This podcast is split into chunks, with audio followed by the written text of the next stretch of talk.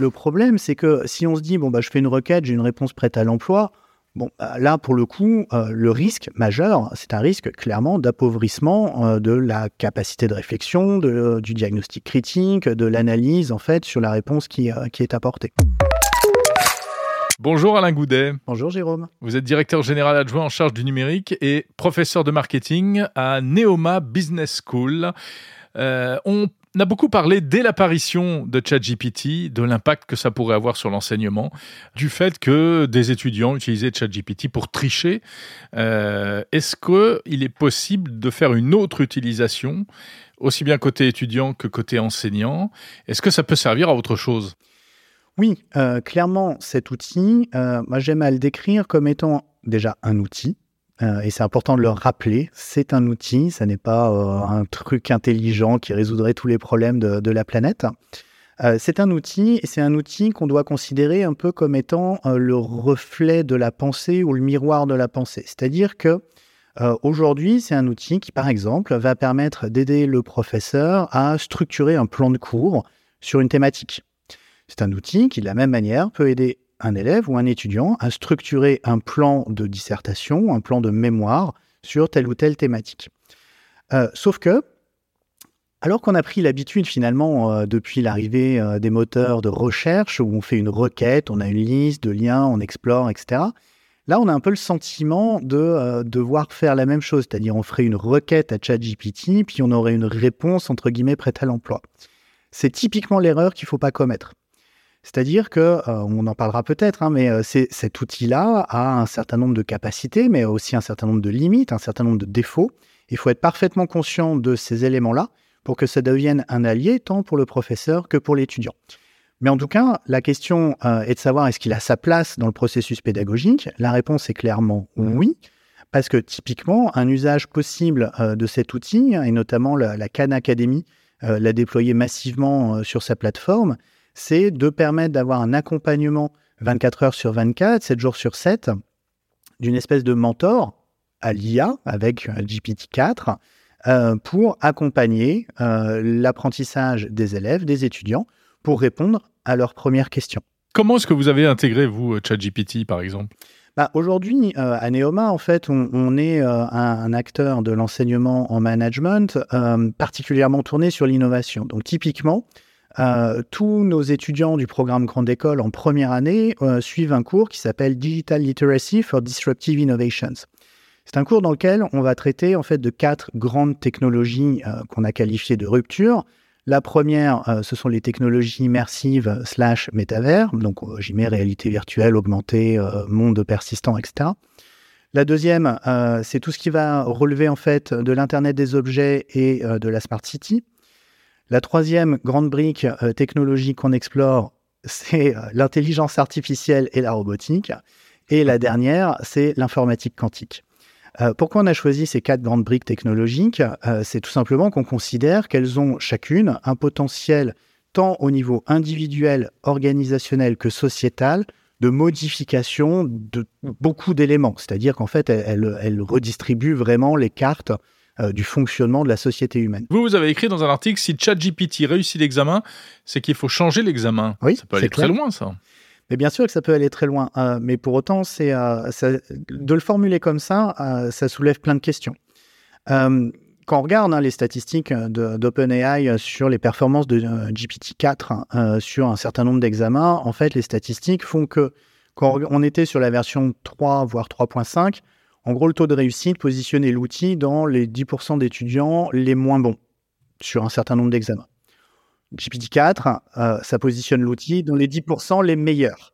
Donc, il y, a un certain nombre de questions à, se poser sur le design même de l'examen. Euh, qu'est-ce qu'on utilise comme modalité et puis qu'est-ce qu'on évalue comme compétence Puisqu'un examen, ça vise quand même à évaluer un niveau et donc, a priori, un certain niveau de compétence. Euh, clairement, si on est euh, sur une évaluation de choses relatives plutôt à la mémorisation euh, et pas de chance très littéraire, bah là pour le coup, les performances d'un outil comme ChatGPT sont phénoménales. donc là, évidemment, il faut faire évoluer l'examen un peu au-delà probablement de simplement son design, pour se reposer les questions de, mais au fond, qu'est-ce que je cherche à évaluer précisément avec cet examen ou avec cet exercice. Donc, en fait, ce qu'apporte l'outil, c'est que ça vient questionner en profondeur euh, plusieurs choses hein, dans le monde de l'enseignement, le rôle du prof, on en a parlé, mais ça vient également questionner bah, les processus d'évaluation, les méthodes d'évaluation et même les raisons d'être d'un certain nombre d'évaluations. C'est là où la révolution risque peut-être d'être la plus profonde. Euh, c'est-à-dire que c'est une remise en question euh, des pédagogies même et des, euh, et, des, des examens, quels qu'ils soient, des examens et des concours. Vous avez des exemples déjà qui vous ont permis de toucher du doigt euh, la manière dont, tout cela va évoluer bah, En termes d'exemple, euh, il y a des choses déjà hein, qu'on peut, euh, qu'on peut faire évoluer. Typiquement, admettons même qu'on soit sur un exercice de type dissertation. Allez, je vais prendre un exercice de, de bac de français. Hein, voilà, dissertation français. Bon. Euh, on est prof de français aujourd'hui, on demande une dissertation réalisée à la maison, euh, on va pas se mentir, euh, peut-être 80%, voire 90% des élèves risquent d'utiliser un outil comme ChatGPT. Bon, le premier réflexe, ça serait de se dire, ah bah oui, mais du coup, il y a une inégalité parce qu'il y en a qui vont pas l'utiliser. Ok, mais en fait, euh, l'inégalité, elle est déjà préexistante parce que euh, il n'est pas rare qu'un certain nombre d'élèves demandent à minima conseil à leurs parents ou à leurs grands frères, grandes sœurs, etc. Donc les biais euh, existaient déjà. Finalement, moi là-dessus, j'ai plutôt envie de prendre le contre-pied. si on a un outil qui est aujourd'hui accessible gratuitement et qui permet quelque part de remettre un peu d'égalité justement sur ce sujet-là, c'est pas forcément inintéressant. En tout cas, je l'amène comme question c'est pas forcément un, élément d'inégalité, mais peut-être plutôt un outil euh, de, rééquilibrage et euh, d'une certaine forme d'équité. Euh, ça, c'est le premier élément. Mais donc, du coup, on est prof de français, on demande une dissertation. On peut inclure en fait l'outil comme étant partie prenante du processus d'évaluation. Parce que finalement, qu'est-ce qui compte? Est-ce que c'est plus intéressant d'avoir le résultat, c'est-à-dire la dissertation, ou de faire travailler l'élève sur le processus qui amène à produire le résultat. Dans mes cours, je m'intéresse davantage au processus qui amène au résultat plutôt qu'au résultat lui-même. Parce que c'est ce processus-là qui va suivre toute sa vie durant euh, l'élève, l'étudiant, hein, dans, son futur professionnel. Donc, Ça veut dire quoi? S'il sait euh, utiliser correctement euh, ChatGPT par rapport à, à, la demande, par rapport à, à, l'enjeu lui-même, ça, concrètement, ça, ça veut bah, dire quoi? ça, veut dire que justement, euh, euh, à partir du moment où on va mobiliser l'outil pour produire un résultat qui finalement va être meilleur que ce qui aurait été produit initialement, je trouve que c'est plutôt pertinent. En revanche, donc le, bon, mhm. le bon cas d'usage, hein, c'est euh, bah, justement de tester l'outil, euh, de voir s'il est capable sur tel ou tel sujet euh, d'écrire une structure, voire de commencer à donner un certain nombre d'éléments, d'idées, d'argumentaires, de, contre-argumentaires. Enfin, j'ai publié hein, sur Twitter notamment quelques méthodologies pour itérer hein, sur ce type de, de sujet. Il y a une dynamique qui est hyper intéressante, qui est d'écrire, de demander à ChatGPT d'écrire un paragraphe expliquant pourquoi tel euh, sujet est euh, particulièrement euh, pertinent et vrai. Et puis la, requête suivante, c'est lui dire bon bah maintenant que tu m'as écrit cet argumentaire-là, écris un argumentaire pour contredire et prendre le parti hmm. pris opposé. Et si on itère comme ça plusieurs fois, on explore vraiment finalement les limites d'un raisonnement, des idées, et on commence à se plonger du coup sur qu'est-ce qui tient réellement la route, qu'est-ce qui est artificiel hmm. au sens bah non pas vraiment pertinent, et, l'intelligence humaine, ça va être justement cette capacité à trier euh, les, éléments qui sont pertinents et les éléments qui le sont moins. Donc là, on voit bien que si on positionne l'outil de cette manière-là, euh, bah, c'est plutôt pertinent comme approche et on est loin du euh, je rentre une commande, une consigne, une requête et j'ai une solution prête à l'emploi. Ça, aujourd'hui, c'est vraiment le truc contre lequel il faut se battre. j'ai aussi publié un, un, tweet sur euh, le, copier-coller où, les gens oublient même d'enlever le euh, euh, régénérer une réponse. bon, bah ça, on voit bien que c'est le mauvais usage. Et ça, effectivement, il faut se battre contre ça. Oui, le bouton qui est en bas, là. Mais oui, parce que le, problème, c'est que si on se dit, bon, bah, je fais une requête, j'ai une réponse prête à l'emploi, bon, bah, là, pour le coup, le risque majeur, c'est un risque clairement d'appauvrissement de la capacité de réflexion, du diagnostic critique, de l'analyse, en fait, sur la réponse qui, qui est apportée. Et, justement, c'est aussi notre rôle hein, de, former par rapport à ça. Parce que dans, les discussions hein, que j'ai pu avoir avec, avec les étudiants de Neoma, c'est que de leur expliquer qu'on parle d'un modèle de langage. Et il faut avoir en tête que derrière un langage, il y a une culture, et que derrière une culture, il y a une vision du monde. Donc, il y a des biais, il y a des partis pris, et c'est une vision qui est comme toute vision forcément parcellaire. Mais Alain Goudet, comment faire pour que demain les professeurs ne se retrouvent pas euh, à passer leur temps à corriger euh, de la copie euh, générée par une intelligence artificielle? Et qu'ils corrigent véritablement le travail des étudiants pour les aider à progresser? Alors déjà, comme je l'expliquais, hein, une première technique, c'est de s'intéresser au processus plus qu'au résultat lui-même. Une deuxième technique qui est extrêmement performante, c'est d'aller sur ce qu'on appelle les métacognitions. Les métacognitions, c'est quoi? C'est finalement de demander aux élèves ou aux étudiants de réfléchir sur un sujet et de le restituer euh, sur une modalité qui soit une modalité différente. typiquement, rien n'empêche de faire restituer, j'en sais rien moi, la compréhension de ce qu'est une entreprise en euh, leur demandant de créer une image, une vidéo, voire une scène de théâtre. Bon, euh, aujourd'hui, on n'a pas encore les IA génératives. Alors sur image, euh, voilà, c'est un peu limite, mais en tout cas sur vidéo, on n'a pas encore. Hein, Gen 1 et Gen 2 là, de, Runway, ça fait deux trois trucs, mais c'est pas encore. voilà, c'est plein de promesses, mais c'est encore que du potentiel. Donc en fait, cette, cette métacognition est extrêmement performante. Pour ce qui est de la scène de théâtre, euh, bah là, pour le coup, hein, quand les étudiants sont euh, en classe en train de restituer la scène de théâtre, quand bien même ils aient utilisé des outils d'IA génératifs pour aboutir à ce résultat-là, il y a quand même une projection euh, de, ce qu'a compris réellement l'étudiant.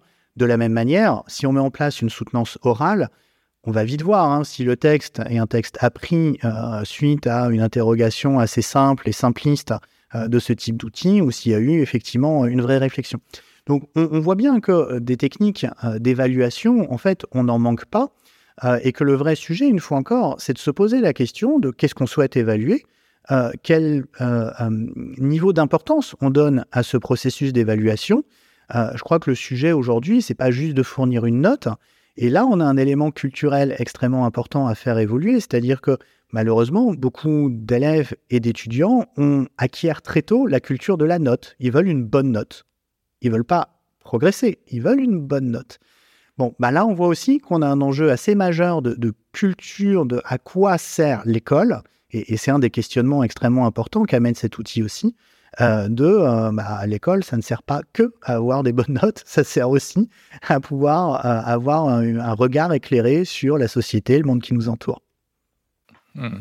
Alain Goudet, c'est peut-être la première question que j'aurais dû vous poser, puisqu'elle s'est posée assez vite. Faut-il interdire ChatGPT dans l'éducation? C'est utopique. Donc la réponse, en tout cas clairement pour moi, la réponse est non. Euh, un, techniquement, c'est extrêmement compliqué. Euh, je le sais, je me suis penché euh, sur la faisabilité technique.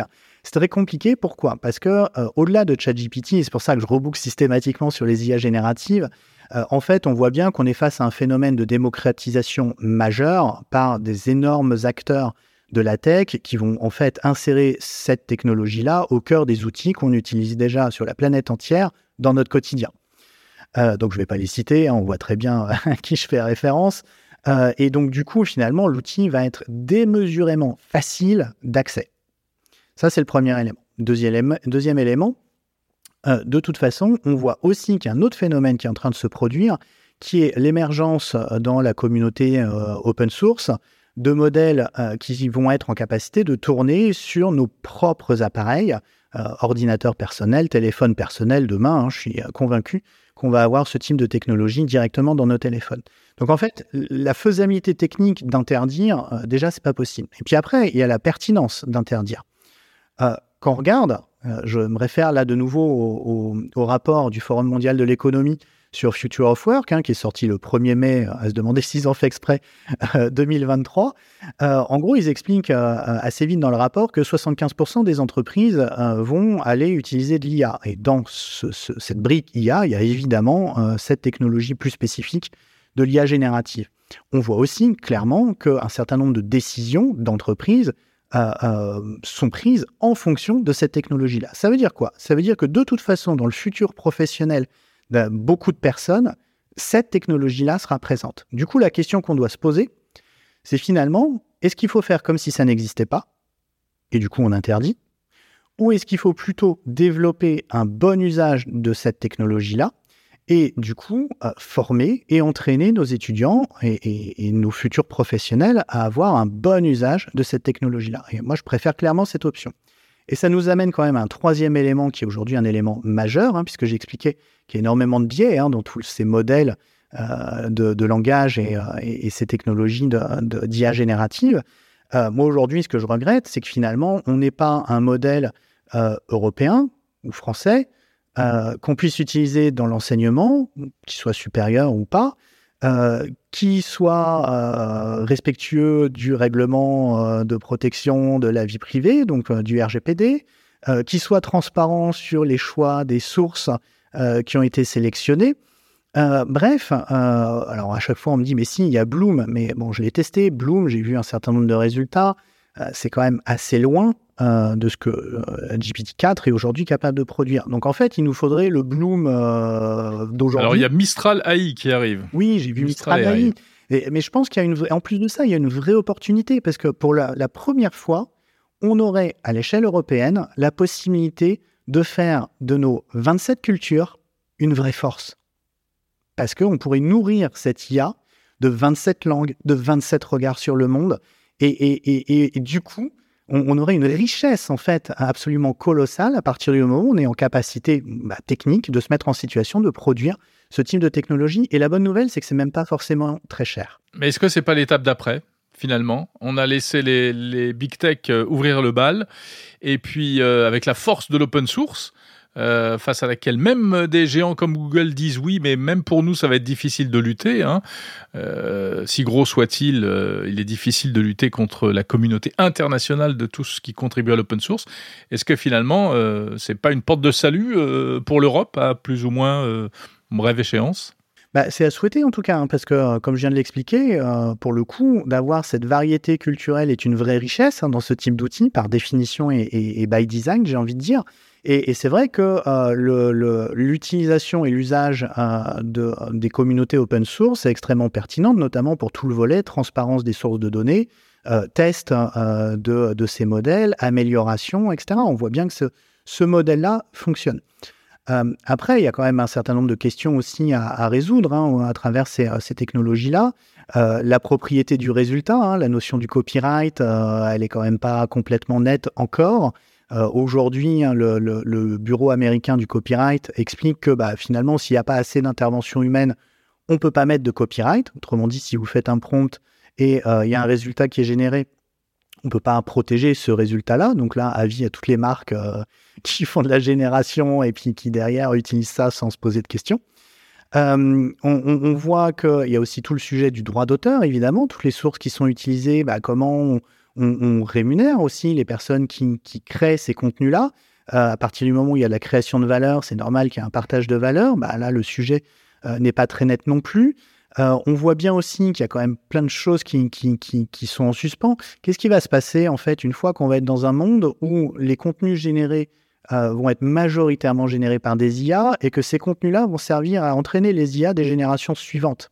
Bah, on voit bien qu'en gros, ce qui, nous pend au nez, c'est un phénomène qu'on connaît déjà, qu'on appelle les bulles de filtre, et que finalement, euh, ces systèmes vont s'enfermer euh, dans euh, des, choses assez restreintes de, regard et de vision sur le monde. Bon, bah, faut régler quand même aussi ces trucs-là, c'est-à-dire que l'idéal, ce serait d'être en capacité d'identifier qu'un contenu a été généré par une IA. Bon, sur une image, une vidéo, on peut le faire, hein, le watermarking ou ce genre de choses. Sur un texte, hein, c'est déjà un petit peu plus compliqué. Mais voilà, ça soulève en fait énormément de questions qui vont devoir euh, trouver réponse euh, pour assurer un fonctionnement assez pérenne de ces technologies-là euh, dans, dans, un certain futur. Eh bien, merci pour ces éclairages. Alain Goudet, directeur général et professeur à Neoma Business School.